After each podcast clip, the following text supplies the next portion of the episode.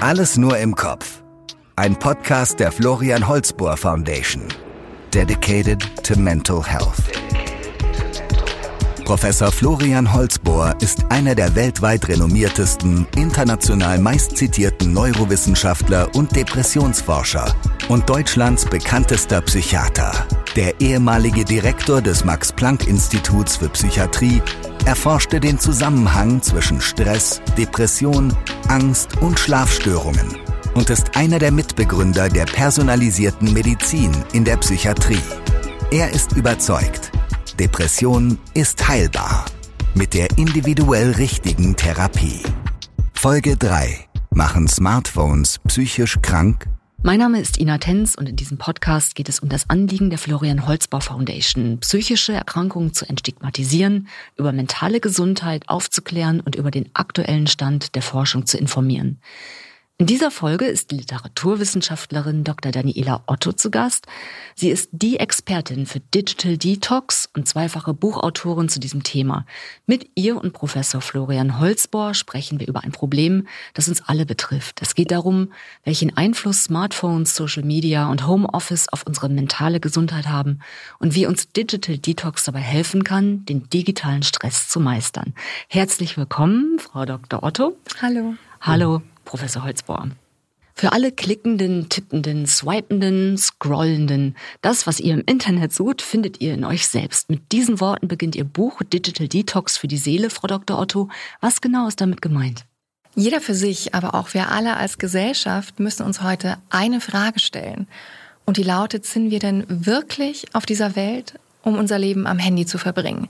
Weil genau das tun wir. Wir klicken, liken, scrollen, swipen, wir twittern, wir tindern. Und es ist schon bezeichnend, dass die erfolgreichste Website der Welt eine Suchmaschine ist. Wir könnten auch sagen, es ist eine Suchtmaschine. Denn eine Sucht offenbart ja immer ein emotionales Defizit, eine seelische Leerstelle, die gefüllt werden will. Aber das, was wir suchen, also Liebe, Glück, echte Verbundenheit, aber auch den Sinn des Lebens, werden wir nicht auf Google finden. Im Gegenteil, wir verlieren durch diese digitale Ablenkung im Moment so viel und wir verlieren vor allem das Wesentliche. Wir verlieren den Bezug zur Welt, zum echten Leben, zu den Menschen, die wir lieben, die uns was bedeuten, aber wir verlieren auch den Bezug zu uns selber, zur eigenen Seele. Und genau das ist meine Botschaft, dass Digital Detox und damit ein bewusster, ein achtsamer, ein selbstbestimmter und selbstfürsorglicher Umgang mit digitalen Medien gut ist für die Seele. Mehr noch, dass Digital Detox heute im digitalen Zeitalter einer der wichtigsten Schlüssel zur mentalen Gesundheit ist. Und die mentale Gesundheit ist ja der Fokus der Florian Holzbau Foundation. Also der Stiftungszweck ist die Entstigmatisierung psychischer Erkrankungen. Und jetzt können wir uns fragen, ist denn Handysucht mit einem Stigma behaftet? Und ich würde sogar noch weitergehen und sagen, sie wird ja noch nicht mal ernst genommen. Und das ist blanker Hohn für die Betroffenen. Das ist blanker Hohn für die Menschen, die darunter leiden, deren Leidensdruck wächst, die sich oft nicht mehr zu helfen wissen und die vor allem eines werden, immer mehr. Weil wir haben im letzten Podcast gehört, dass ungefähr 350 Millionen Menschen weltweit an Depressionen leiden. Aber es sind geschätzt 210 Millionen Menschen weltweit, die online süchtig sind und das sind definitiv zu viel. Woran erkenne ich denn, dass ich handysüchtig bin? Ja, also ich glaube, die Frage ist weniger, ob man handysüchtig ist, sondern in welchem Ausmaß. Und Digital Detox heißt ja auch gar nicht, dass ich nicht mehr online sein darf, sondern es geht darum, dass ich bewusst online bin, dass es mir gut tut. Äh, und da ist einfach diese alte Devise, die Dosis macht das Gift. Und wenn wir mal auf die Zahlen schauen, dann sind die allermeisten im Bereich der Überdosis. Also ähm, alle Bildschirme zusammengenommen sind wir im Schnitt täglich zehn Stunden online. Ja, also damit ist um jetzt TV gemeint, es ist äh, das normale Smartphone gemeint, Tablet gemeint. Ich meine, es kommt auch schnell zusammen. Man scrollt sich so munter durch den Tag und alleine am Smartphone sind es 3,7 Stunden jeden Tag. Also diese 10 Stunden täglich vor Bildschirm, das sind dann 70 äh, Stunden die Woche, das sind ungefähr drei Tage. Äh, das ist eine ganz schöne Menge und äh, neun von zehn Menschen beginnen ihren Tag mit dem Griff zum Handy. Also da sehen wir schon, das ist so tief in die Intimszone eingedrungen. Also 32 Prozent der Menschen verbringen mehr Zeit mit ihrem Handy als mit ihrem Partner. Und äh, ja, das ist schon eine ganze Menge. Und ähm, fast 90 Prozent der Menschen haben Angst, wenn sie ohne ihr Handy sind. Das ist die sogenannte Nomophobie, No Mobile Phobia, also die Angst ohne Handy zu sein. Und ich glaube, das ist so ein kleiner Reality-Check, den jeder, der uns jetzt hier zuhört, machen kann. Wie fühle ich mich eigentlich ohne Handy? Bin ich da autonom? Bin ich da selbstbestimmt? Oder, oder bekomme ich schon Panik? Oder wache ich nachts auf und habe das Bedürfnis zu scrollen? Das sind zum Beispiel Anzeichen. Ganz prinzipiell fühle ich mich schlecht, wenn die Klicks und Likes ausbleiben. Oder aber auch muss ich gleich weiter tindern, nachdem ich mein Tinder-Date fertig äh, habe, äh, vollendet habe. Also da muss man alarmiert sein, da muss man hinschauen. Und ähm, wie gesagt, also Sucht ist ein Problem und, und süchtig ist man natürlich auch erstmal vom gesunden Menschenverstand her, wenn man das Gefühl hat, man kann nicht mehr ohne. Und das ist natürlich in unterschiedlichen Schweregraden messbar. Ich glaube, da kennen wir uns alle wieder. Ertappt ist mein Gefühl. Aber Professor Holzbohr, was genau passiert denn im Gehirn bei Smartphone-Sucht? Übermäßiger Gebrauch von Smartphones verändert unser Hirn und zwar so gravierend, dass daraus allmählich eine Abhängigkeit, eine Sucht und eine Krankheit entsteht. Damit man sich vorstellen kann, welche Mechanismen im Gehirn wirksam werden, will ich das einmal kurz ein paar Beispiele geben, wie unser Gehirn so funktioniert. Sie müssen sich einmal vorstellen, wir haben in unserem Gehirn 90 Milliarden Nervenzellen. Und äh, die haben in der Mitte einen Zellkern, haben aber sehr lange Fortsätze. Wenn man alle Nervenzellen oder wie wir sagen Neurone aneinander knüpft, dann kommt man auf 5,8 Millionen Kilometer, das heißt 7,5 Mal Erde zum Mond und zurück. Das und, ist äh, unvorstellbar viel. Das ist, das ist sehr viel. Und diese, diese Fortsätze senden Signale zwischen den Nervenzellen und zwar durch sogenannte Kontaktpunkte oder wie wir sagen Synapsen. Man hat jede Nervenzelle hat etwa 10.000 solcher Synapsen und diese Synapsen, äh, die leiten den, den, die Information zwischen den Nervenzellen weiter. Das ist also wie so ein riesen Transistor und äh, äh wenn man das mal zusammenrechnet, dann kommt man dabei auf äh, eine Zahl von 100 Billionen Synapsen. Das sind äh, 100.000 Millionen Synapsen. Das ist unvorstellbar viel. Man schätzt, dass sich daraus ein Speicherplatz ergibt, der ein Petabyte beträgt. Das setzt genau eine Million Gigabyte. Das ist auch nicht gut vorstellbar. Ich glaube überhaupt, dass man die Komplexität des Gehirns äh, so als Mensch sich eigentlich gar nicht umfassend vorstellen kann, weil das Gehirn äh, kann sich ja grundsätzlich nicht selber verstehen. Man nennt das Ganze Verknüpfen miteinander und diese Sprache, die da zwischen den Nervenzellen stattfindet, äh, Konnektivität oder das, die Gesamtheit nennt man das Konnektom. Um es mal eine, auf eine kurze Formel zu bringen, dann ist es durchaus berechtigt, wenn wir sagen, wir sind unser Gehirn oder präziser, wir sind unser Konnektom. Es ist aber dabei auch wichtig zu erkennen, dass diese Nervenbahnen und Synapsen nicht wie die Hardware in einem Computer fest verdrahtet ist, sondern sie ist in der Lage, auf Erlebtes zu reagieren. Sie passt sich immer den Erfordernissen an. Und das ist etwas, was natürlich äh, einmalig ist. Ähm, der Fachbegriff hierfür ist Neuroplastizität. Das kommt von Neuron und äh, Plastizität. Das will sagen, dass das, was wir da haben, in einem stetigen, lebenslangen Wandel ist. Nun, äh, äh wenn ich das mal überspitzt sage, ähm, wir sitzen hier in einem Raum und nehmen einen Podcast auf. Und draußen sitzen Menschen, die, so hoffen wir, äh, das zuhören und sich das eine oder andere merken. Ähm, vielleicht alles, je nachdem. Sind sie aber nach dem Hören des Podcasts nicht mehr die gleichen, die sie vorher waren. Eben deswegen, weil sich im Gehirn aufgrund dieser Befähigung, sich das zu merken und neuroplastisch zu sein, sich etwas geändert hat. Das ist natürlich keine gravierende Änderung, aber immerhin. Wir können kurz sagen, wir haben etwas gelernt. Nun, was hat das Ganze, was ich da erklärt habe, mit Smartphone-Sucht zu tun? Die Suchtforschung der Neurowissenschaften hat sich zuallererst damit befasst, herauszufinden, wieso ähm, man, wenn man ein Suchtmittel nimmt, wie Kokain, sehr schnell dann nachsüchtig wird. Man hat dabei herausgefunden, dass äh, diese Suchtentstehung etwas äh, mit einem Kerngebiet im Gehirn zu tun hat, das wir das Belohnungssystem nennen. Und äh, dieses Belohnungssystem steht unter dem Einfluss des sogenannten Glückshormons des Dopamins.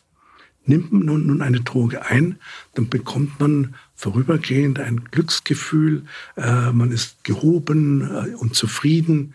Und diese positive Erfahrung hat aber eine Kehrseite, nämlich da entsteht eine Veränderung aufgrund der Neuroplastizität, dass ein neuer, ich will mal sagen, ein neuer Setpoint ge generiert wird, der sagt, das war sehr schön, äh, ich möchte mehr davon.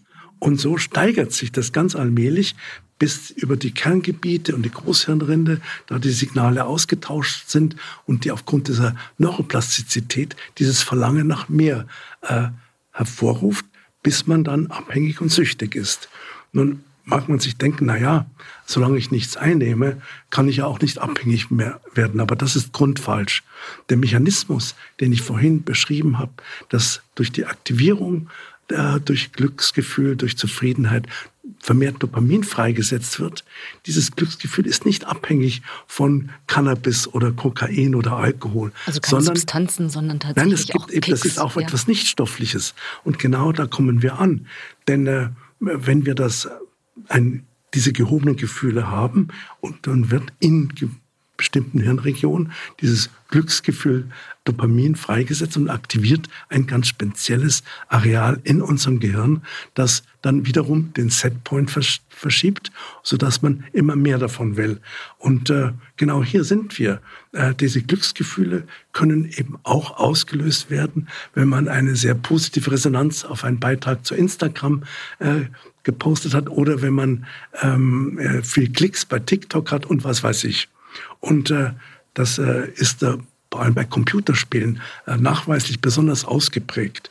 Und diese Veränderungen äh, sind, und das ist die gute Sache dabei, dieser Setpoint ist aufgrund der Neuroplastizität, aufgrund der dass das eben nicht alles dann fest verzurrt und verdrahtet ist, kann man das durch eine entsprechende Therapie auch wieder zurücksetzen. Das war jetzt meine Frage gewesen, ja. Ist das, das ist, reversibel oder nicht? Das ist, das ist reversibel. Das hängt natürlich auch ab äh, von der Art äh, der äh, Stimulation. Also wenn einmal, wenn man also jetzt ähm, beispielsweise in den Medien, die gerade äh, die äh, Daniela angesprochen hat, ähm, da auch diese Glücksgefühle hat und sagt, so TikTok, das ist ja eine super Sache, das mache ich jetzt da down und plötzlich merkt man, äh, man hat jetzt da anderthalb Stunden verdrödelt damit, dann kann man das schon wieder zurücksetzen. Wenn man sich natürlich äh, eine Woche lang Heroin spritzt, dann ist da das schon so gravierend eingebrannt, dass es sehr viel mehr Aufwand braucht, um diese Verdrahtung wieder, wieder zu, oder diese scheinbare Verdrahtung wieder zu lösen. Auch der körperliche Entzug. Ne? Ja. Und dennoch ist Online-Sucht ja gefährlich, oder, Frau Dr. Otto? Ja, es ist sogar potenziell lebensgefährlich. Ähm, es gibt eine neue Studie, die wirklich alarmierend ist. Und zwar in der USA steigt unter Jugendlichen die Zahl der psychischen Probleme, der Selbstverletzungen und aber auch der Suizide enorm an. Also seit 2007 um 60 Prozent. Und 2019 litten 13 Prozent der amerikanischen Jugendlichen so schwer an Depressionen, dass sie eben auch über Selbsttötung nachgedacht haben. So, woher kommt das jetzt? Also von außen betrachtet ist es eine wirklich brave Generation. Also keine Rolle spielt da äh, Sex, Drugs und Rock'n'Roll, ja, sondern das ist also die konsumieren weniger Alkohol, sie feiern weniger. Ähm, Sie konsumieren weniger Rauschmittel insgesamt. Sie haben auch weniger Sex. Das Einzige, was sie mehr konsumieren, ist Social Media. Und dadurch brechen eben viele diese kritische Fünf-Stunden-Marke. Also ab fünf Stunden, also du hast jetzt äh, vorhin gesagt, eineinhalb Stunden TikTok. Das ist wirklich noch, äh, es ist auch schon viel, viel, viel zu viel, aber es ist quasi im, im Vergleich zu dem, was viele machen, noch relativ harmlos. Ja? Also ab fünf Stunden wird's richtig gefährlich. Und wir haben ja auch in den letzten Podcast-Folgen schon gehört, dass äh, die Zahl der Depressionen seit der Covid-Pandemie um 20 Prozent gestiegen sind. Die Angststörungen haben seit der Covid-Pandemie um 40 Prozent zugenommen. Das heißt, man muss es natürlich in den Kont Gesamtkontext einordnen. Es kam zu dieser enormen ähm, Steigerung der Online-Zeit natürlich auch der Lockdown dazu, natürlich andere Belastungen. Aber was sehen wir denn? Also wenn Jugendliche fünf Stunden online sind, dann geht es ja nicht nur darum, um dieses fünf Stunden Online-Sein an sich, sondern es geht darum, dass diese fünf Stunden auch so viel Heilsames verdrängen. Also ich möchte hier wirklich mal diesen Begriff der Verdrängung einführen, weil das echte Leben vom virtuellen verdrängt werden. Ich habe fünf Stunden oder vorhin habe ich diese zehn Stunden am Tag vor Bildschirmen genannt, äh, weniger Zeit für das, was die Seele glücklich macht, für das, was unsere Psyche braucht. Was ist das denn? Es sind echte Begegnungen, echtes Miteinander, echter Halt, aber, das dürfen wir auch nicht vergessen, auch echte intellektuelle Inspiration, geistiges Fordernis ähm, und das geht einfach alles abhanden und ganz also das ist jetzt natürlich diese diese wirklich drastische Schilderung dass es um das Leben wirklich geht und dass es auch lebensgefährlich sein kann. Ähm, ganz allgemein entstehen aber ganz neue Krankheitsbilder und ich bin schon immer erstaunt, dass wir uns an so eine kollektive Angststörung gewohnt haben. Also wissen Sie, das ist so normal geworden, dass man sich ohne Handy ähm, schlecht fühlt, dass man sich nicht mehr vollständig fühlt, dass man, dass man Angst bekommt.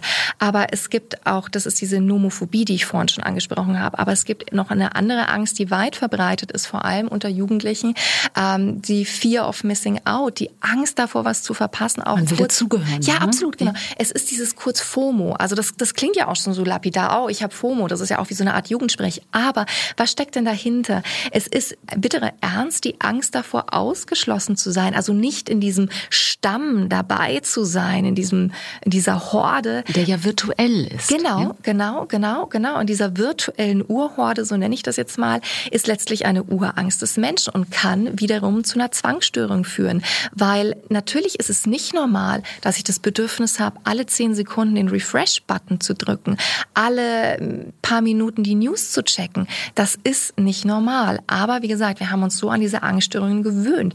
Aber es ist noch, also es gibt wie gesagt ganz, ganz, ganz viele Krankheitsbilder, aber eins möchte ich jetzt hier noch nennen, und zwar Schlafstörungen nehmen zu. Also auch das ist belegt. 60 Prozent der jungen, also sogar über 60 Prozent junger Erwachsener schläft mit dem Smartphone neben dem Bett.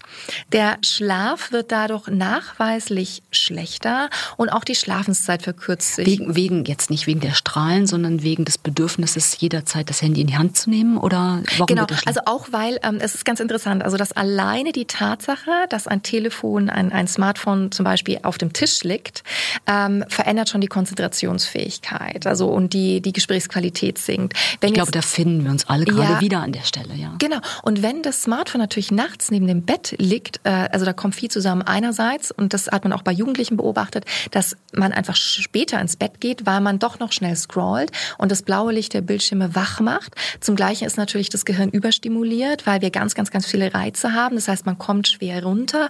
Und natürlich, man ist, also auch das ist sowas, was man, äh, Sie haben es gesagt, man, man sieht sich da immer wieder, man erkennt sich da wieder, aber was jeder mal ähm, testen kann, wenn er hinspürt, bin ich denn nicht dann doch innerlich immer in Alarmbereitschaft, weiß ich nicht doch, es könnte klingeln, weiß ich nicht doch, da könnte was passieren. Also ähm, ich sage mal, Digital Detox ist vor allem ein Mindset, also es geht um einen Bewusstseinszustand, um einen mentalen Zustand. Und wenn dieses Handy an ist, dann bin auch ich innerlich viel angespannter als ohne. Und die Schlafstörungen, die führen dann ja auch zu gesundheitlichen Problemen. Wenn man schlecht schläft, performt man am nächsten Morgen schlechter. Aber es geht noch weiter. Ähm, schlechter Schlaf unterdrückt unser Immunsystem.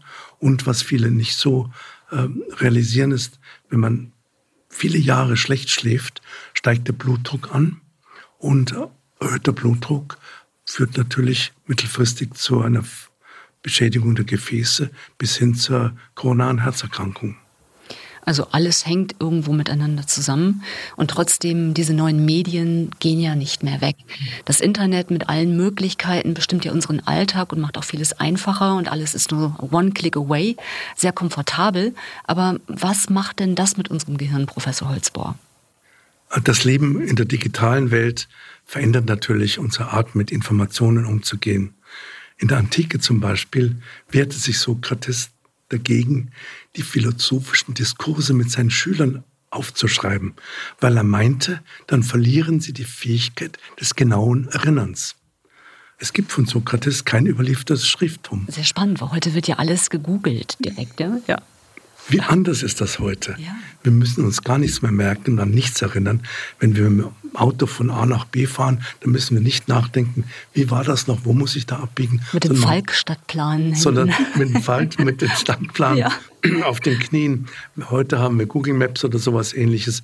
Wir können überhaupt alles nachschauen, was wir nachschauen wollen. Wir müssen nur wissen, wo man nachschaut und wie man nachschaut. Die Kehrseite ist natürlich ein Mangel an gespeichertem Wissen, das uns bei gedanklichen Assoziationen fehlt. Diese Assoziationen sind spontane gedankliche Verknüpfung von verschiedenen Gedächtnisinhalten. Und dies, das prägt unsere Persönlichkeit und auch unsere Intelligenz. Und wenn wir keine Gedächtnisinhalte mehr haben, dann können wir auch nicht äh, assoziieren und Einschläge in die Intelligenz gibt es dadurch auch.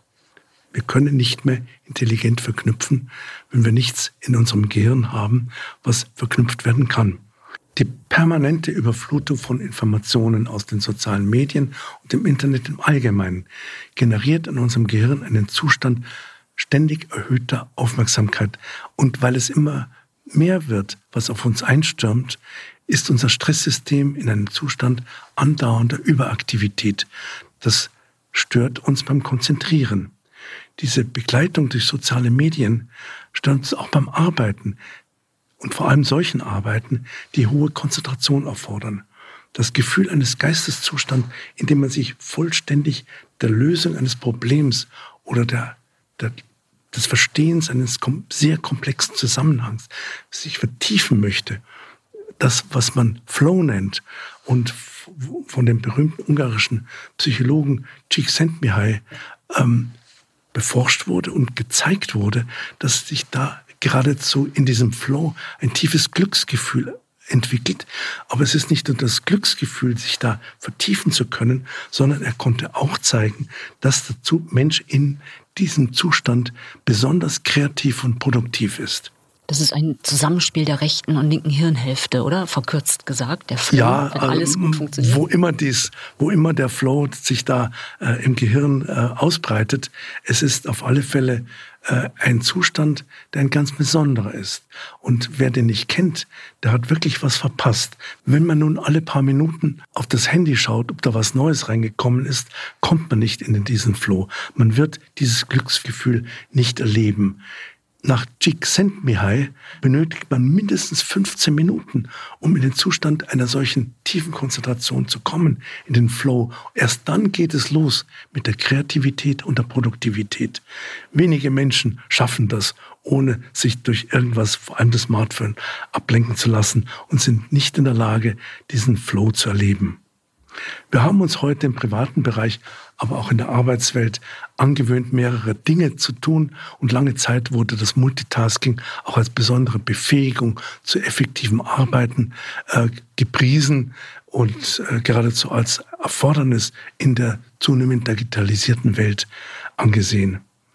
Wenn man beispielsweise mit der Tante telefoniert und beim Bügeln ist und gleichzeitig das, der Fernsehapparat läuft, das ist nicht zu bemängeln. Wenn es aber um die Bearbeitung komplexer Aufgaben geht und es hierfür erforderlich ist, sich in ein Detail zu vertiefen, ist das Hin- und Herspringen zwischen den verschiedenen Arbeiten schädlich. Und das nicht nur was die Effizienz betrifft, sondern auch was die Ergebnisqualität betrifft. Das ist durch viele psychologische Untersuchungen äh, eindeutig gezeigt. Die Qualität beim Multitasking ist was die Qualität betrifft, schlechter. Also erst denken, dann googeln ist schon mal ein ganz wesentlicher Digital Detox-Tipp. Und ich will da auch noch was anmerken, weil du hast jetzt wunderbar geschildert, wir haben einen unglaublich intellektuellen Verlust. Aber es verändert sich noch wahnsinnig viel in unserem Gehirn und das beeinflusst unser Miteinander. Also, unsere Empathiefähigkeit wird schlechter durch permanente digitale Ablenkung. Unsere Befähigkeit zum Mitgefühl entsteht auch im Gehirn durch die sogenannten Spiegelneurone. Und ich mache jetzt mal ein Beispiel. Ich glaube, das kennt jeder. Man sieht, wie sich jemand in den Finger schneidet und man selber zuckt, ja? ja. Oder man beobachtet eine Braut am Altar und äh, die ist so glücklich und einem kommen selber die Glückstränen. Das sind die Spiegelneurone. Das heißt, die feuern, wenn wir die Emotionen des anderen beobachten. Das heißt, ähm, es ist wie so ein Spiegel in uns. Wir, ähm, ja, wir fühlen dann das, was der andere fühlt. Und das ist ja total magisch, weil eigentlich hat man immer gesagt, das Bewusstsein ist abgeschlossen. Ähm, ich kann nicht wissen, was der andere denkt. Man kommt da gar nie ran. Aber die Spiegelneurone erlauben quasi so eine Art magische Brücke zwischen zwei Menschen. Und das ist ja das, wo die Magie entsteht. Oder wenn ich mit einem Menschen so eng, so Herz äh, zu Herz, Seele zu Seele verbunden bin, dass da wirklich, ähm, ja, dass irgendwie die Grenzen verschwimmen. Und es basiert ja auch auf eigene Erfahrungen, denke ich. Ne? Man kann es ja nicht nachempfinden finden, wenn man nicht selber so eine Situation erlebt hat. Ja, genau. Also deswegen ist es so spannend, dass man auch äh, Empathie üben kann. Ja, das heißt, ähm, das im Gehirn ist ja so, du hast wunderbar die Neuroplastizität ähm, geschildert und wir können eben sagen, use it or lose it. Also das, was ich im Gehirn trainiere, das bildet sich aus. Das, was ich aber nicht trainiere, das bildet sich zurück oder verkümmert. Und jetzt ist es natürlich so, wenn ich die ganze Zeit nur noch scrolle, wenn ich mein Handy sofort auf den Tisch knalle, wenn ich mich mit jemandem treffe und ich meine jetzt mal ganz ehrlich, wir gehen essen, äh, wir gehen ins Café und was sehen wir da? Handys auf dem Tisch, obwohl sich Menschen treffen. Ähm, da passiert jetzt Folgendes. Ich bin immer latent abgelenkt und ich bin nie ganz präsent, nie ganz beim anderen da. Und äh, dieses Mitgefühl kann gar nicht mehr so zwischen zwei Menschen sich einstellen, wie es eigentlich möglich wäre. In der Psychologie spricht man von der Schwingungsfähigkeit und wir können uns mal zwei Pendel vorstellen. Äh, die, die die stellen wir auf den Tisch jetzt mal im, im Geiste und dann pendeln die unterschiedlich. Es dauert nicht lange und die schwingen sich aufeinander ein. Man ist also im seelischen, empathischen Gleichklang. Und das ist das, wo wir wieder hinkommen müssen, um das zu spüren, was unsere Seele wirklich glücklich macht, nämlich diese echte Verbundenheit. Und das ist eben so, so auch so ein Folgeschaden von dieser permanenten digitalen Ablenkung, dass wir uns selber eigentlich das berauben, was uns Glück verspricht. Es gibt so viele Stellen in diesem Gespräch, in diesem Podcast, wo ich das Gefühl habe, erwischt. Ja? Also die Situation, man sitzt mit, mit einer Freundin am Tisch und man unterhält sich und ist dann ja auch wie im Tunnel. Die Zeit vergeht mhm. und man ist fokussiert aufeinander und hinterher das Gefühl, oh, das war ein toller Abend, obwohl man eigentlich nur im Restaurant gesessen hat. Also auch das hat. ist ja eine Art Flow. Ja, du hast ja den Flow so wunderbar angesprochen. Wenn ich die Zeit um mich herum vergesse, das kann ich eben in einer Tätigkeit machen, haben, erleben, die mich beglückt, aber eben auch mit Menschen, ja, genau. Aber welche Empfehlungen haben Sie denn im Umgang mit dem Internet, beim Mails, beim Shoppen, mhm. beim Suchen nach Inspirationen? Weil das Internet ist ja auch schon ein magischer Ort. Ja, leider. Und ein toxischer Ort. Wohl wahr. Also bewusst online ist das neue Offline. Wie aber gehe ich bewusst online? Also so, dass es mir gut tut. Bewusstsein beginnt mit einer einzigen Frage, einer ganz kleinen Frage, und die lautet, Warum? Warum gehe ich überhaupt online? Und wenn wir einmal innehalten, bevor wir dieses kleine Telefon in die Hand nehmen und uns diese Frage stellen, dann wird uns auffallen, dass wir in den allermeisten Fällen überhaupt keinen wirklichen Grund haben und schon gar keinen driftigen Grund. Das Handy in die Hand zu nehmen, ist diese exorbitante Übersprungshandlung unserer Zeit geworden. Und das ist jetzt schon spannend, wenn wir uns mal anschauen, was eine Übersprungshandlung denn eigentlich ist. Eine Übersprungshandlung passiert ja immer dann, wenn wir die eigentlich gewollte Handlung nicht ausführen können und dafür eine andere Handlung ausführen, die aber für den Sozialkontext völlig unpassend ist. Also ich mache mal ein harmloses Beispiel. Man ist im Café, man möchte dem Kellner winken, der schaut aber weg und man fährt sich stattdessen durch die Haare. Ja? Also ja. das ist wie gesagt harmlos, aber im Tierreich kennen wir das auch, dass Tiere kämpfen wollen, aber anstatt zu kämpfen, fangen sie an auf den Boden zu picken. Ja, ja, so, also aber was was sehen wir denn da, dass dieses zum Handy greifen immer ständig in allen Situationen total unpassend ist. Und da kommen wir auch in den Bereich, äh, den würde ich jetzt mal mit digitale Etikette bezeichnen. Wir haben so viel Stilverlust. Es ist so unhöflich geworden. Man nennt es Fubbing, dass man das Handy in die Hand nimmt, obwohl man mit einem anderen spricht. Aber zurück, also wenn wir uns diese Frage stellen, warum gehe ich online? Wenn wir mal wieder den Kontakt zu uns selbst herstellen, den Kontakt zur eigenen Seele und mal wieder spüren können, was ist denn wirklich mein echtes Bedürfnis dahinter, dann kann ich auch was tun, was mir wirklich gut tut. Also sprich, das normalerweise das Bedürfnis, wenn ich zum, zum Smartphone greife oder wenn ich auf Social Media sein möchte, ist ja wahrscheinlich, ich möchte mich nicht einsam fühlen. Ich möchte mich auch von mir selber ablenken zum Beispiel. Aber wenn ich mich einsam fühle, tue ich besser daran, wenn ich meine Oma besuche, weil die freut sich wirklich, wenn ich komme. Und die wird mir wirklich die Hand halten, wenn es mir schlecht geht. Und die 100 oder 1000 Follower, denen ist es ja am Ende relativ egal, ob ich da bin. Also das ist der erste Schritt. Warum gehe ich online? Was ist mein Grund? Was ist mein eigentliches Bedürfnis? Und wie kann ich dieses eigentliche Bedürfnis wirklich stillen? Weil äh, Scrollen ist meistens nicht die Antwort. Und der zweite Schritt beim bewussten Online-Gehen ist die Frage, was ist überhaupt mein Ziel? Wir sind so planlos, wir sind so orientierungslos, wir sind so verloren im Internet unterwegs, ja. Das ist schon irritierend und das ist auch schockierend, weil ähm, im Normalfall finde ich, sollten wir nicht total planlos durchs Leben laufen und auch keine zehn Stunden am Tag. Und äh, ich kann schon auch wieder eine Orientierung einziehen, indem ich zum Beispiel sage, ja, ich muss schnell, jetzt machen wir mal Alltagsbeispiel, ich möchte schnell auf YouTube nachschauen, wie backe ich einen Marmorkuchen. Dann kann ich aber auch äh, das mir kurz anschauen und ich muss nicht zwei Stunden noch bei Katzenvideos hängen bleiben, so süß sie ja sein mögen. Aber das ist einfach nicht zielführend. Viele sagen ja an der Stelle, das Internet ist aber so inspirierend. Ja, ist es das wirklich? Also da, da, da muss man immer sagen, ähm, diese, diese Allgemeinplätze, die man ja überall hört, also ich höre auch immer, ja, und es geht ja gar nicht mehr ohne und so weiter.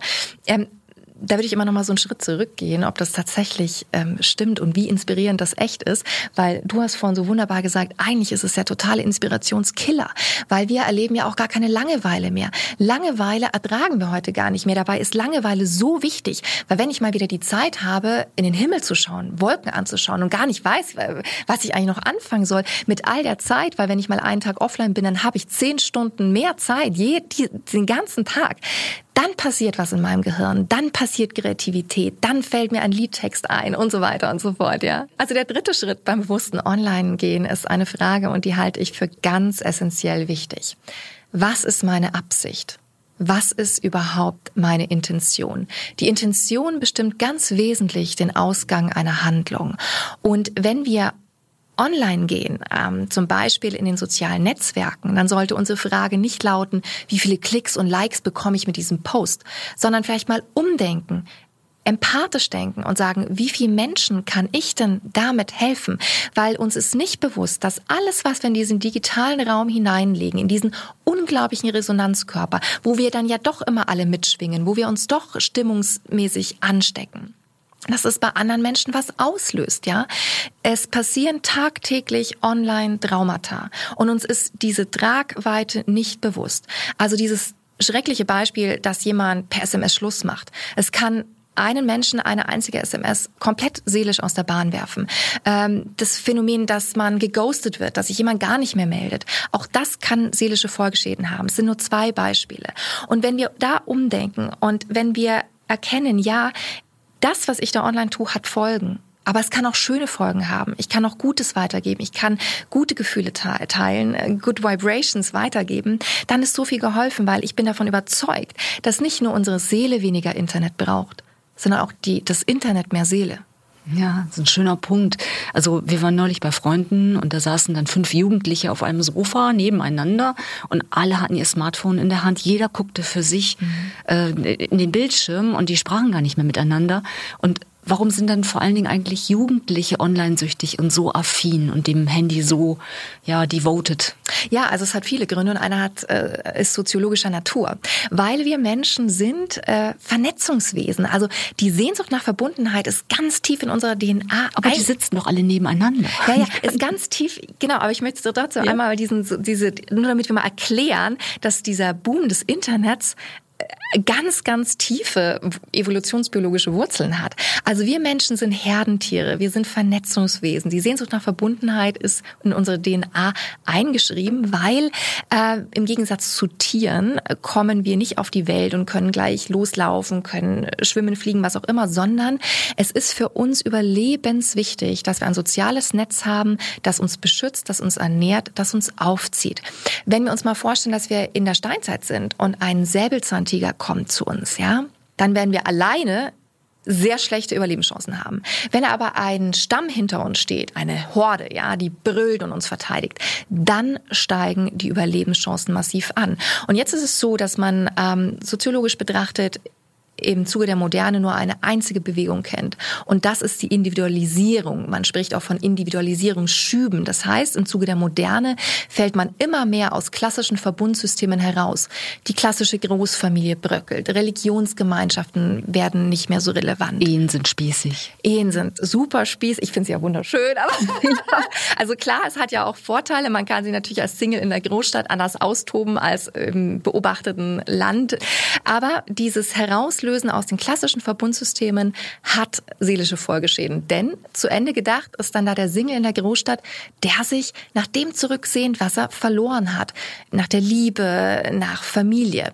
Und jetzt ist es so interessant, dass diese scheinbar so modernen sozialen Netzwerke letztlich mit einem ganz alten Versprechen locken. Also Sie sind ein altes Konzept in einem modernen Gewand, locken aber mit dem Versprechen, du bist nicht allein und triggern damit einerseits unsere Ursehnsucht nach Verbundenheit und wirken zugleich unsere Urangst vor dem Alleinsein entgegen. Also kannst du sagen, Checkpot, natürlich knallt das durch, ja. Es gibt nämlich nichts Schlimmeres, als nicht dabei zu sein und vor allem für Jugendliche ist es natürlich furchtbar, der Außenseiter zu sein. Und das jugendliche Gehirn ist besonders online-affin? Gerade bei jungen Menschen, vor allem in der Pubertät, ist das Gehirn eine, etwas platt gesagt, eine Dauerbaustelle. ja, das stimmt. Die von Geburt an vorhandene Zahl von Synapsen nimmt ab und gleichzeitig werden die Nervenfortsätze, die ich beschrieben habe, mit einer Fettschicht umgeben, den Lipiden. Das ist ähnlich wie wenn Sie einen elektrischen Draht mit einer Plastikumhüllung haben. Das ist äh, unter verschiedenen Gesichtspunkten günstig. In unserem Fall wird dadurch die Signalweiterleitung in den Nerven Fortsetzung schneller. Dadurch wird äh, aber auch das Gehirn insgesamt optimiert. Das sind alles Optimierungsprozesse im Gehirn junger Menschen, die erst im Erwachsenenalter abgeschlossen sind. Wenn in dieser Lebensphase die Welt aus den Fugen zu geraten scheint, hat das natürlich erhebliche Auswirkungen auf diese Optimierungsprozesse, auf die Entwicklung junger Hirne. Krieg, Pandemie, Wirtschaftskrise und die gerade von einigen prominenten Jugendlichen heraufbeschworene Klimakatastrophe machen Jugendlichen Angst. Dazu kommt die Ratlosigkeit der Politiker, wie das alles zu bewältigen sei. Das verstärkt die Angst. Und Angst stört beim Denken. Da braucht es nicht zu wundern, dass junge Menschen heute überwiegend keine klare Vorstellung haben, was sie eigentlich werden wollen. Die Zeiten, wo man äh, den Beruf der Eltern erlernt hat, um das Geschäft zu übernehmen oder den Hof, äh, ist ebenso vorbei wie der Drang äh, junger Menschen, gerade was ganz anderes zu machen als die Eltern. Auch das ist, spielt keine Rolle mehr. Es fehlt an Vorbildern und äh, gerade äh, wenn man so bei vielen Politikern nach deren fachlicher Qualifikation schaut, dann ist man als Jugendlicher auch nicht ermutigt, dass es besonders wichtig wäre, sich zu qualifizieren. Ja, das stimmt. In den letzten Jahren ist vor allem durch die Corona-Pandemie das Zaudern vor der Berufswahl verstärkt worden. Und das ist nicht überraschend, denn gerade in unsicheren Zeiten sehnen sich junge Menschen nach einem sicheren Job äh, und nicht so sehr nach einem inhaltlich anspruchsvollen Beruf. Heute will nur noch ein kleiner Bruchteil im Vergleich zu früher selbstständig werden. Die Risiken sind einfach zu groß. Die Sehnsucht nach Sicherheit dominiert und das ist in Krisenzeiten immer der Fall. Letztendlich aber ist diese Orientierungslosigkeit belastend und wird als Stress empfunden. Und das hat eine wichtige Konsequenz. Die jungen Menschen fliehen geradezu äh, in das Internet, können sich dadurch entspannen und äh, vollziehen eine besondere Form der Übersprungshandlung, äh, bei der die konflikthafte Situation ja eigentlich durch die Hand Entwicklung nicht gebessert wird. Also wie eine Flucht aus der Realität im Grunde. Ja, natürlich. Die ähm, jungen Menschen haben vielleicht den Kontakt zu einer Person, die ihnen da äh, über das Internet äh, zufliegt. Das ist einfacher zu handeln als in der realen Welt. Umso wichtiger ist es, dass wir jungen Menschen Entscheidungshilfen reichen, die ihnen helfen, dass sie in Konfliktsituationen nicht ihr Heil im Internet suchen. Und deswegen sind auch Praktiken, wie sie äh, bei Digital Detox vorgestellt werden, äh, durchaus äh, wichtig und hilfreich. Reden wir über Social Media. Das ist ja der größte magische Faktor, denke ich, für Kinder und für Jugendliche. Insta, Facebook, Snapchat, TikTok. Die Liste ist mittlerweile sehr lang.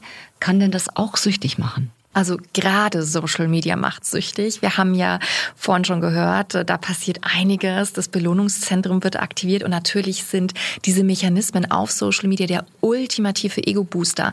Also nirgendwo bekommt man wahrscheinlich schneller Antwort, äh, wenn man da hineinschreit in diesen virtuellen Wald, kommt das Echo heraus. Ich poste was, die Daumen gehen nach oben, die Klicks kommen, die Likes kommen. Und die Trolle auch. Und die Trolle auch, genau. Und äh, in meinem Gehirn ähm, wird natürlich Dopamin, das sogenannte Glückshormon, ausgelöst. Und es ist ja wirklich wie so ein Spiel. Man erreicht das nächste Level, man knackt die ersten 100 Follower, man bekommt die 1000 Follower, die 10.000 und so weiter und so fort. Also da sieht man ganz klar, man möchte sich steigern, man muss sich steigern, damit das Gehirn, das süchtige Gehirn, äh, diese vermeintliche Befriedigung bekommt.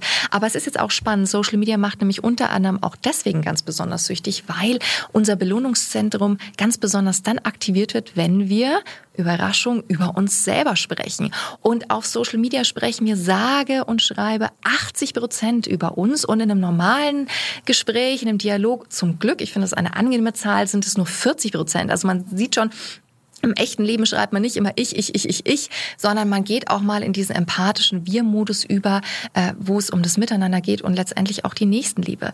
Und was ist denn die Folge davon? Natürlich werden wir eine immer narzisstischere Gesellschaft, denn Social Media, wo wir diese vielen, vielen Stunden jeden Tag verbringen und vor allem die jungen Menschen, die ja die Zukunft darstellen, so viel Zeit verbringen. Und das ist nicht gut. Das äh, Schlimmste, glaube ich, ist, wenn Narzissten auf empathische Menschen treffen. Das ist eine ganz toxische Beziehung und ich wünsche mir nicht, dass diese Konstellationen sich häufen. Verändern denn auch die Selfies unser Schönheitsideal?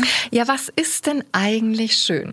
Also die Schönheitsforschung ist unglaublich spannend. Und wenn wir da mal ein bisschen reinschauen, dann können wir Folgendes beobachten.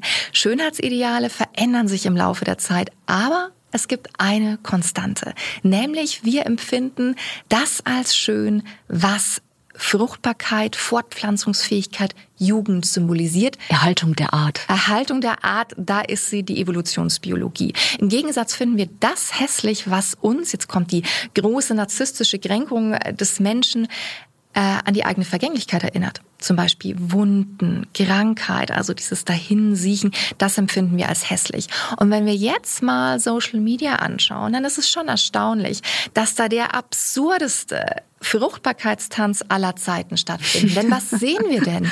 Wir sehen junge Mädchen, die sich im knappsten Bikini präsentieren, die uns irgendwas vortanzen, die letztendlich sagen, schau, ich bin jung, ich bin eine tolle mm, Beute. Und wir haben gleichzeitig auch die Männer, die ihren Status so stark präsentieren mit Muskeln, mit Autos, mit Champagner, mit Uhren.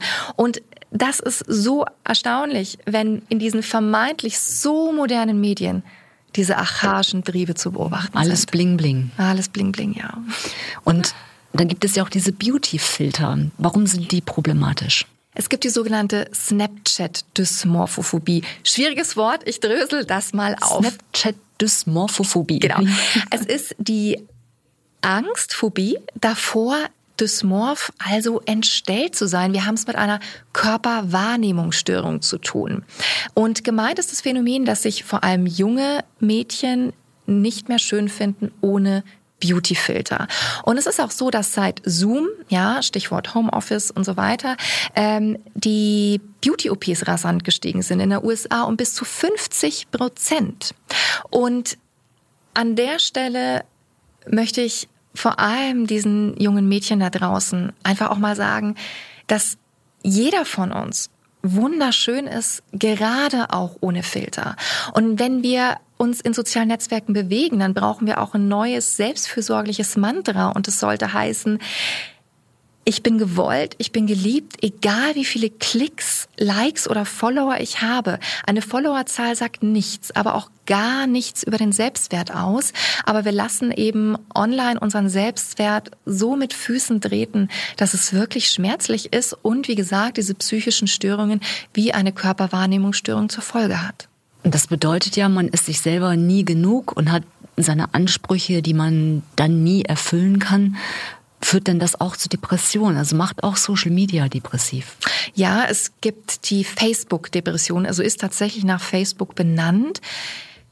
Hier ist gemeint, dass sich Menschen nachweislich schlechter fühlen, nachdem sie in sozialen Netzwerken waren, weil sie sich permanent mit anderen vergleichen. Und es gibt dazu eine neue Studie der Tel Aviv University und die hat jetzt Folgendes gemacht. Und zwar, bevor Facebook die Welt erobert hat, war es ja erstmal ein universitätsinternes Netzwerk, also nur für Harvard-Studenten zugänglich. Jetzt sind die Forscher eben ausgegangen von dieser Beobachtung, Beobachtung, dass die mentale Gesundheit amerikanischer Jugendlicher in den letzten 15 Jahren massiv schlechter geworden ist und diese Verschlechterung von Mental Health einherging mit dem Aufkommen von Facebook.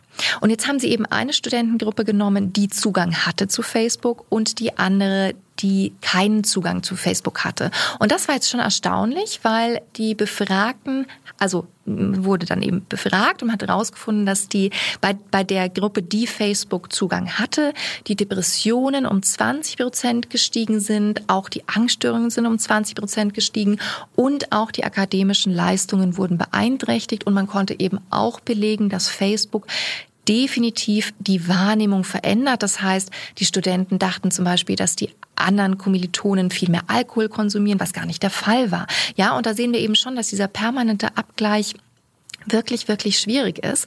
Und was natürlich auch begünstigt, dass wir alle online natürlich nur irgendeine Ich-Fiktion erfinden. Äh, gepostet wird ja nicht, oh mein Gott, mir geht's nicht gut, sondern gepostet wird, hey, ich bin auf den Bahamas, das ist mein Champagnerkübel. Äh, und wir allen geht's gut, wir, alle sind reich ja, und glücklich. aber wir vergessen ja. halt schon, dass diese Welt nicht als Selfie-Hintergrund erschaffen wurde. Was wir also insgesamt festhalten können, dass Angst und Depression weltweit zunimmt und dass das Internet definitiv einen Beitrag dazu leistet. Hat denn das noch weitere Auswirkungen auf unsere Gesellschaft und auf uns als Gesellschaft, Professor Holzbauer? Das hat sicherlich äh, Auswirkungen in Hinblick auf die ökonomischen Belastungen, die durch all das entstehen. Und äh, wir müssen ja davon ausgehen, dass in Situationen, bei denen Menschen in ihrer Angst und Orientierungslosigkeit Zuflucht im Internet nehmen, auch viele sind, die leider nicht mehr davon loskommen, immer kränker werden und schließlich in eine Depression verfallen. Und in diesem Zusammenhang äh, sollte man sich das mal genauer anschauen. Da gab es vor sechs Jahren in der Wochenzeitung Die Zeit eine Überschrift, die hieß, Depression kostet jährlich eine Billion US-Dollar. Das heißt, wir reden hier von einer wirtschaftlichen Belastung, die weltweit 1000 Milliarden Dollar beträgt. Diese von der Weltgesundheitsorganisation durchgeführte Studie betont, dass weltweit jeder zehnte Mensch an Depressionen und starken Angstzuständen leidet. Und es ist, wird in der Zukunft sicherlich so sein, dass daraus auch viele Menschen äh, zu rekrutieren sind, die ursprünglich äh, mit einer Internetsucht zu tun hatten, die dann am Schluss einmündet in eine schwere Angststörung oder eine Depression. Ob das wirklich so viele Menschen sind, das werden wir nicht herausfinden, denn es gibt ja keine objektiven Kriterien für diese psychiatrischen Diagnosen. Das ist ja immer nur auf der Grundlage einer verbalen Information äh, zugänglich. Äh, sind nicht äh, Röntgenbilder beim Orthopäden oder äh, EKG beim Internist, der weiß, ob der eine Herzrhythmusstörung hat ob der Patient jetzt eine Depression hat oder nicht, das ist schon sehr viel schwerer herauszufinden. Ich nehme da immer das Beispiel, wenn ein norwegischer Psychiater äh, in einem Austauschprogramm mit einem neapolitanischen Psychiater ist, dann wird der neapolitanische Psychiater, der jetzt in Oslo ist, meinen, hier haben alle eine Depression. Weil wir nicht reden, oder? ja, und der norwegische Psychiater, der wird in Neapel den Eindruck haben, hier haben alle eine Manie. Also es ist eben sehr schwer, ja. weil das eben durch äh, solche verschiedenen kulturellen Dinge beeinflusst ist, auch durch das Stigma in Ländern, in denen man absolut keine Depression zu haben hat. Wie Japan wird die Zahl der Fälle einfach eine kleinere sein als in Manhattan, wo es gerade so schick ist, dass man ja so, so irgendwas hat. Ja. Trotzdem ist es außerordentlich wichtig, dass wir erkennen, dass psychische Erkrankungen nicht irgendetwas und speziell die Depression und die Angststörungen nicht irgendetwas, was eine überkandidelte Industrienation, der es recht gut geht, hat und äh, das anderswo nicht vorkommt. Im Gegenteil, diese Erkrankungen sind genauso häufig in der Mongolei, in Nigeria und in Schweden. Dabei muss man natürlich sagen, dass die dokumentierten Fälle, die wir hier im Lande haben, tatsächlich zunehmen. Das bedeutet aber nicht automatisch, dass sie häufiger sind, sondern das bedeutet, dass man hier eben schon offener damit umgeht und das auch kommuniziert. Um bei der Wirtschaft zu bleiben, die Studie der WHO hat auch noch einen anderen hochinteressanten Aspekt. Sie kam nämlich zu dem Ergebnis, dass Investitionen zur Verbesserung der Behandlung von Depressionen und Angststörungen in einem Zeitraum von 2016 bis 2030 in Höhe von 150 Milliarden Dollar den Verlust an der Wirtschaftsleistung um 310 Milliarden senken würde. Also dann wären es nicht mehr 1000, sondern nur noch 690 Milliarden. Also so gesehen ist die Investition in die Verbesserung aller Aspekte, auch der, die das Thema unserer Stiftung hat, nämlich die Entstigmatisierung, äh, nur sehr lohnenswert oder um in der Sprache der Wirtschaft zu bleiben, der Return of Investment ist lukrativ. Nun noch zu der Frage, wie denn solche Berechnungen entstehen.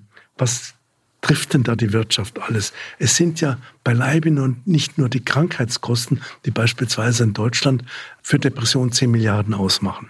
Ein weiterer massiver Kostenblock ist, dass eine depressive Episode relativ lang ist. Das heißt also, man muss mit Arbeitsunfähigkeitstagen pro Episode von anderthalb Monaten rechnen. Das ist natürlich ein enormer Wirtschaftsblock.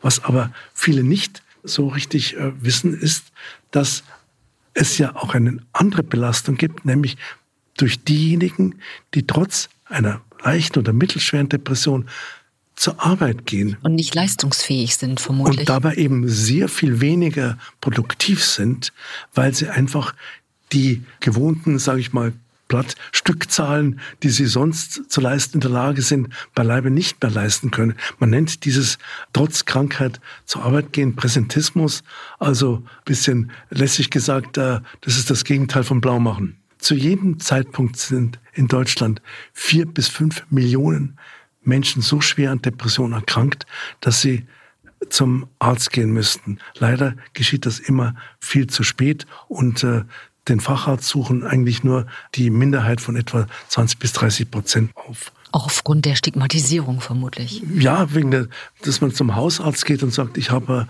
so irgendwie so depressive Symptome, dann war man beim Hausarzt. Zum Psychiater geht man auf dem Land eigentlich nur nach Einbruch der Dunkelheit. Ja, ja. Was man seitens der Betriebe gelernt hat, ist, dass betriebliche Krankheitsvorsorge tatsächlich funktioniert. Aber sie muss auch in Zukunft psychische Erkrankungen umfassen. Und seitens der Versicherungen hat man gelernt, und das ist ganz schön wichtig, dass Investitionen in verbesserte Behandlungsmöglichkeiten mehr Vertrauen der Patienten in die Therapie fördert und dadurch steigen natürlich die Fallzahlen. Da erschrickt zunächst der Versicherungsmensch, aber man muss natürlich sehen, dass je früher behandelt wird, umso weniger chronische Fälle gibt es, umso weniger Berufsunfähigkeit und Frühverrentung gibt es. Und äh, keine andere Krankheit als die Depression ist so weit ausführend als Ursache für Frühverrentung wie die Depression. Und wenn wir jetzt erfahren, dass der exzessive Internetgebrauch, der bei vielen zur Abhängigkeit, zur Internetsucht und allmählich auch zur Depression und der chronischen Depression führt, dann muss man natürlich festhalten, dass äh, die Fallzahlen äh, wieder steigen werden. Wenn man aber früh interveniert, dann kann das vermieden werden. Nicht berücksichtigt ist übrigens der Aspekt, dass bei chronischer Depression das Risiko für eine Demenz, für einen Diabetes oder für eine koronare Herzerkrankung um das zwei- bis vierfache ansteigt. Auch das gilt es zu vermeiden, damit die Kosten nicht ins Uferlose gehen. Und da beklagen sich ja die Krankenkassen immer und sparen dann, äh, wie wir ja alle selber wenn wir zum Arzt gehen oder in die Klinik, wissen, es wird an allen Ecken gespart, weil alles so furchtbar teuer ist. Aber da muss man mal fragen, wie kann man denn äh, diese Teuerung vermeiden? Äh, wir müssen innovative Therapieverfahren und Vorsorge auch für Internetsucht entwickeln und äh, negative Klischees über all diese psychischen Erkrankungen überwinden und äh, damit auch die Stigmatisierung wieder weiter eingrenzen. Die Beeinträchtigung der Arbeitsleistung hat jetzt sicherlich auch damit zu tun mit der Ablenkung des Social Media. Das ist wahrscheinlich noch gar nicht erforscht, aber jemand, der äh, statt sich auf seine Arbeit zu konzentrieren, permanent ständig irgendwo im Internet scrollt, wird ja auch nicht den Output haben, der erwünscht ist. Aber spätestens seit der Corona-Pandemie ist Homeoffice ja auch eine sehr präsente Arbeitsform.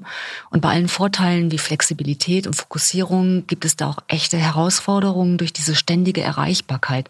Steigert denn auch Homeoffice den Stress? Also das volle Mailfach ist der Säbelzahntiger des 21. Jahrhunderts. Er brüllt uns an, aber wir können nicht weglaufen. Wir können auch nicht angreifen. Wir können uns auch nicht totstellen, weil was würde passieren? Wir würden gefeuert werden. Das geht nicht weg. Ja. Das geht nicht. Also das ist ein Riesenproblem. Ähm, die Textangst also Sie sehen schon, wir sprechen heute ganz viel von Ängsten, äh, die mit, mit dem Phänomen der Digitalisierung einhergehen. Die Textangst ist das Phänomen, dass sich immer mehr Menschen durch zu viele Nachrichten schlecht fühlen, überfordert fühlen, aber auch schuldig fühlen, weil sie einfach, wie gesagt, das gar nicht mehr alles abarbeiten können. Die Zahlen sind schon erstaunlich. Also im Schnitt checken wir 15 Mal am Tag die Mails. Ist schon erstaunlich, wenn wir uns überlegen, wie oft gehen wir eigentlich zum Briefkasten. Aber nur 15 Mal? Ja, es geht auch im, also im Schnitt, ja, im Schnitt.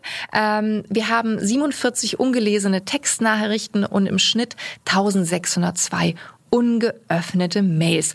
Puh, also natürlich löst es Stress aus und wenn ich das so erzähle, habe ich schon das Bedürfnis durchzuatmen, denn das ist das nächste Krankheitsbild. Es gibt die E-Mail-Apnoe. Also das Apnoe ist ja die, die Atemnot äh, und Menschen atmen nachweislich zu flach. Äh, zu wenig, wenn sie in diesem Mailstress sind. Und da finde ich, sieht man schon, dass man einfach mal wieder feinfühlig werden muss und differenzieren muss. Äh, das Atmen ist was, was wirklich für uns überlebensnotwendig ist.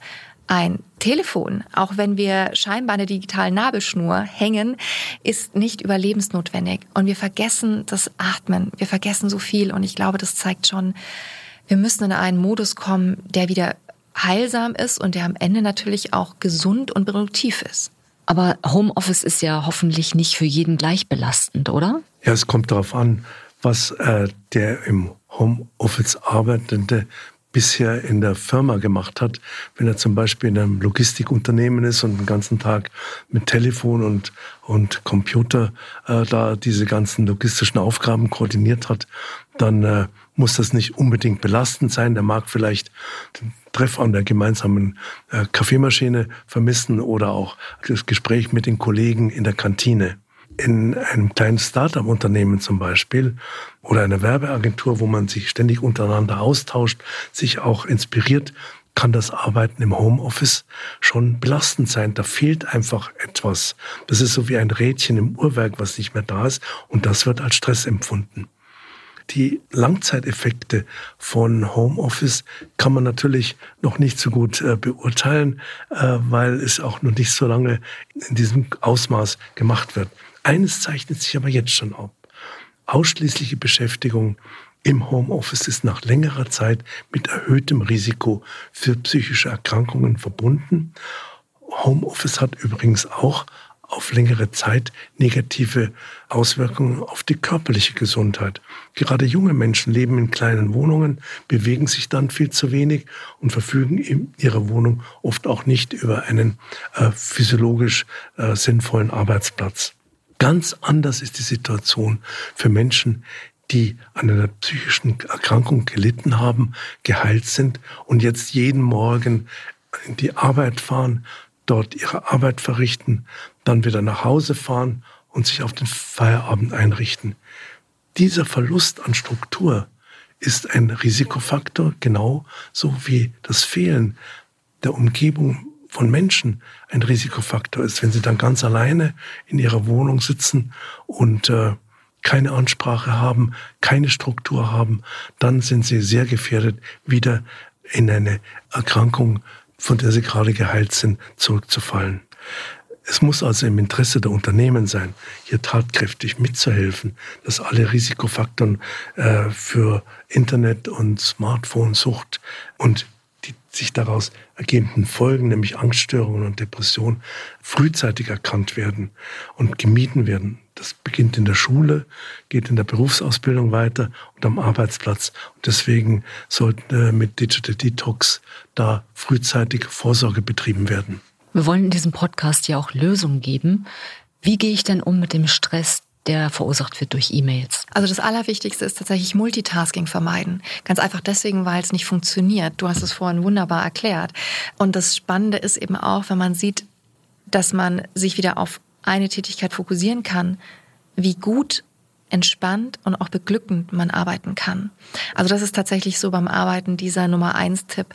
Was wichtig ist, ist, dass wir dafür eben ungestörte Flow-Zeiten uns einrichten. Also Zeiten, in denen wir wirklich mal erstmal schon 15 Minuten Zeit haben, um in diese tiefen Konzentration zu kommen und dann aber auch nicht rausgeworfen werden. Was kann ich dafür tun? Wir alle haben Kalender. Man kann sich selber Termine einstellen, einen Blog einstellen äh, und auch den Kollegen kommunizieren. Ich arbeite jetzt einfach mal ungestört was ab, weil das ist ja was Produktives. Das ist ja was, was die Effizienz steigert und gleichzeitig den Stress reduziert. Also man hat eigentlich einen super Doppeleffekt.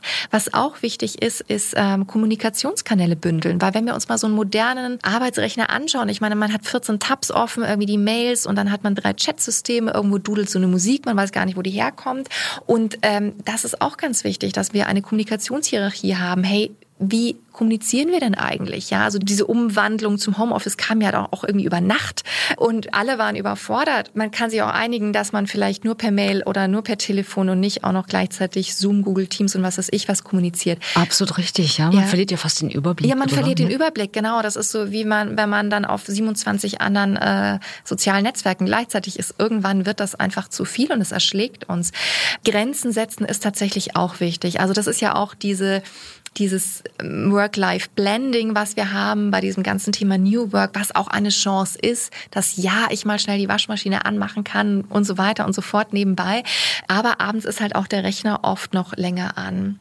Und auch da müssen wir uns daran erinnern, dass es einen Unterschied macht, ob ich CEO bin und meine Firma gleich an die Börse geht. Da habe ich natürlich ein anderes, ja, wie soll ich sagen, ein, ein, ein anderes Stresslevel. Und das ist dann in, in der Akutphase sicherlich auch gerechtfertigt. Aber als normaler Arbeitnehmer bin ich auch immer, auch wenn wir es nicht so gerne hören, ersetzbar. Sogar der Papst ist ersetzbar. Und das vergessen wir manchmal, so wie wir vergessen, dass nichts, wirklich gar nichts passiert, wenn wir mal offline sind.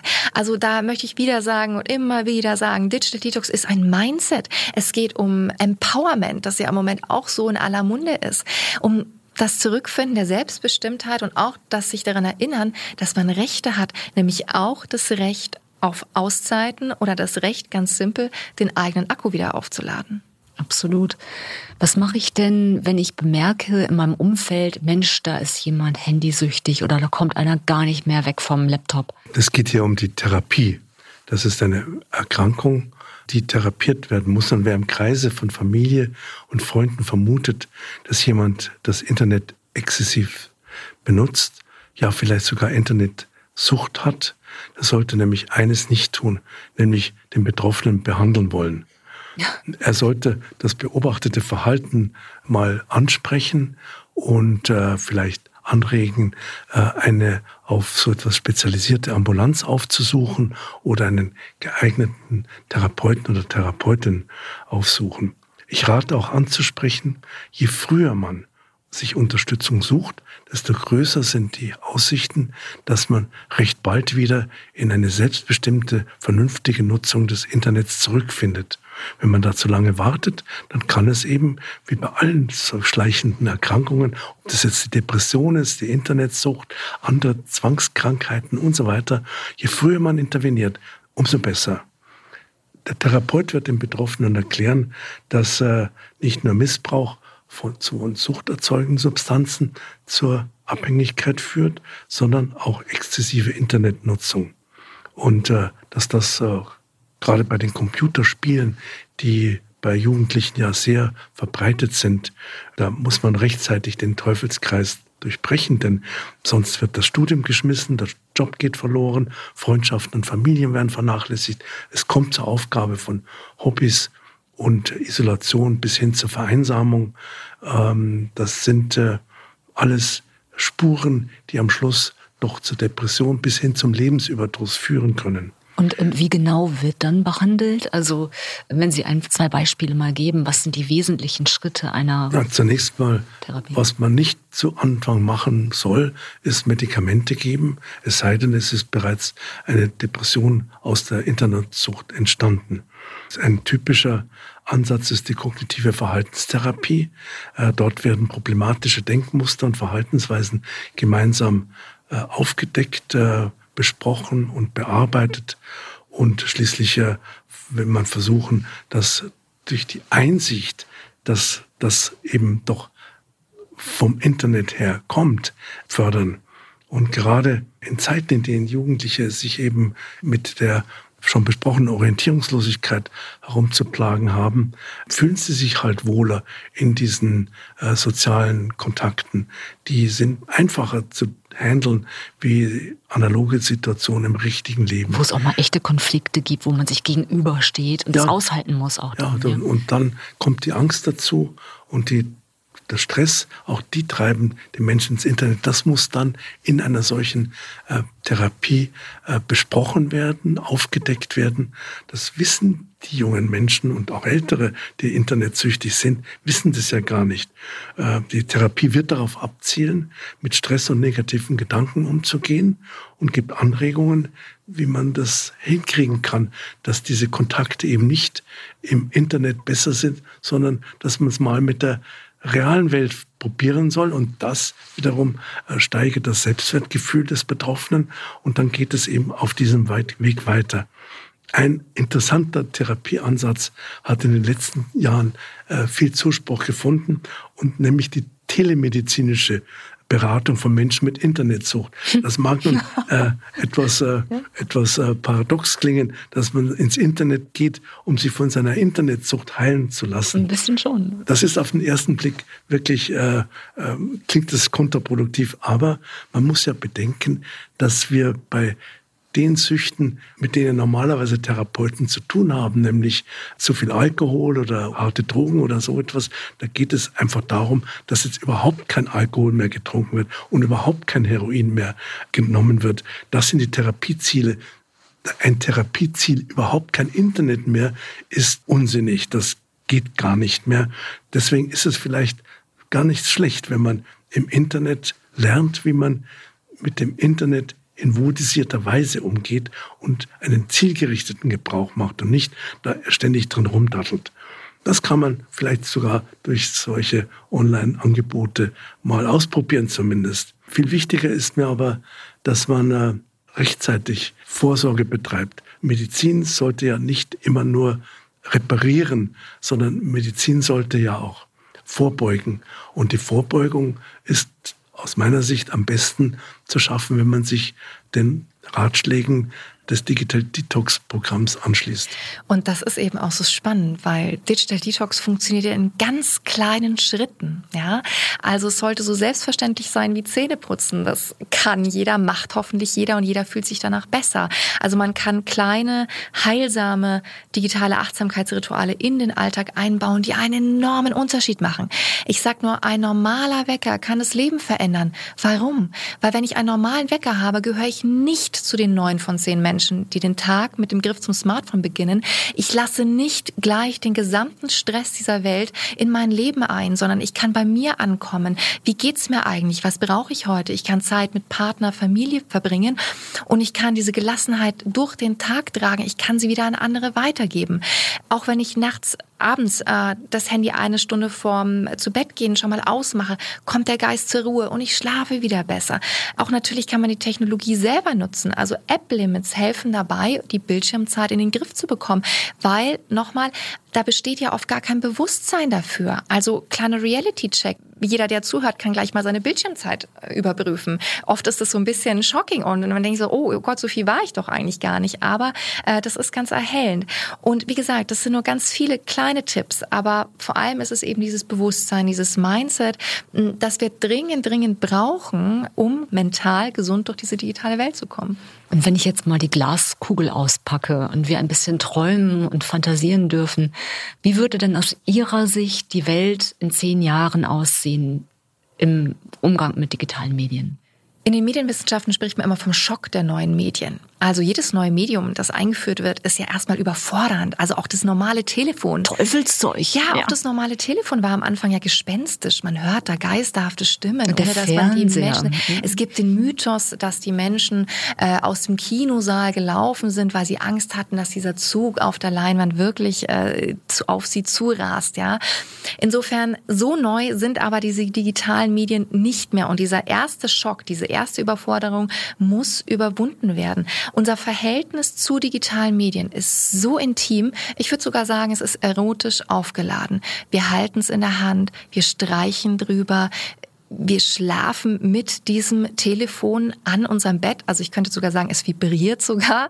Ähm, und wie gesagt, wir verbringen mehr Zeit mit unserem Handy als mit unserem Partner oftmals. Und wir verwechseln da einiges, weil die Menschen, die wir lieben, die sind nicht in diesem kleinen Telefon, die sind in unserem Herzen, die sind in unserem Geist und die sind in unserer Seele. Und da wünsche ich mir ein Umdenken. Natürlich ist Vernetzung und die Digitalisierung, ein Megatrend. Aber jeder Trend erzeugt einen Gegentrend. Und je mehr Menschen ins Internet streben, desto mehr sehnen sich auch nach der Ruhe und der Stille im Wald, um mal ein Bild zu nehmen. Ich glaube, dass Social Media ein bisschen wie Rauchen ist. Das war auch irgendwann mal cool, hat jetzt aber definitiv den Coolness-Faktor verloren. Und im Gegenteil, es switcht ja fast um in so einen absoluten Gesundheitshype.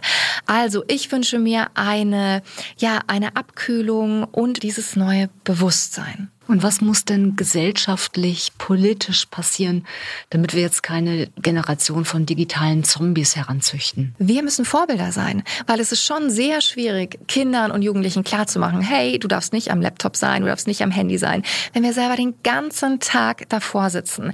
Ich wünsche mir, dass wir erkennen, dass unser Gehirn die Krone der Schöpfung ist, ein unglaubliches Meisterwerk. Das Gehirn, die Neurowissenschaften stehen hier auch im Fokus der Florian Holzbau Foundation. Es geht darum, dass dieses wundervolle Meisterwerk gesund bleibt. Und deswegen use your brain. Wir müssen dieses Gehirn benutzen.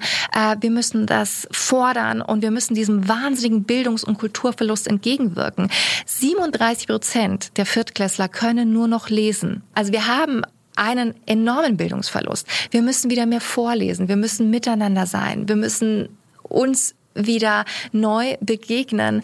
Und ich bin davon überzeugt, dass wenn wir alt sind, uns nicht an die vielen Klicks und Likes auf Instagram und TikTok, nicht an die vielen YouTube-Videos erinnern werden, sondern die Momente, in denen wir ganz präsent im Hier und Jetzt waren, in denen wir verbunden waren mit den Menschen, die wir lieben. Ein perfektes Schlusswort. Ich habe sehr viel gelernt, mich oft ertappt gefühlt und ich kann mich nur ganz herzlich bedanken für diese Einblicke und für diese tollen Ansichten und diesen wertvollen Input. Vielen Dank. Dankeschön. Wie wurde Oliver Kahn vom Fußballtitan zum Unternehmer? Wie hielt der Welttorhüter dem Konkurrenzkampf, dem Leistungsdruck und der öffentlichen Beobachtung stand? Und wie profitiert er heute von dieser Erfahrung? Warum ist die Entstigmatisierung psychischer Erkrankungen gerade im Profisport wichtig? Und welche Rolle wird die mentale Gesundheit darin zukünftig spielen? Über diese Fragen sprechen wir mit Oliver Kahn in der nächsten Folge von Alles nur im Kopf. Mehr Informationen zum Thema Mental Health finden Sie unter www.florianholzbohrfoundation.com.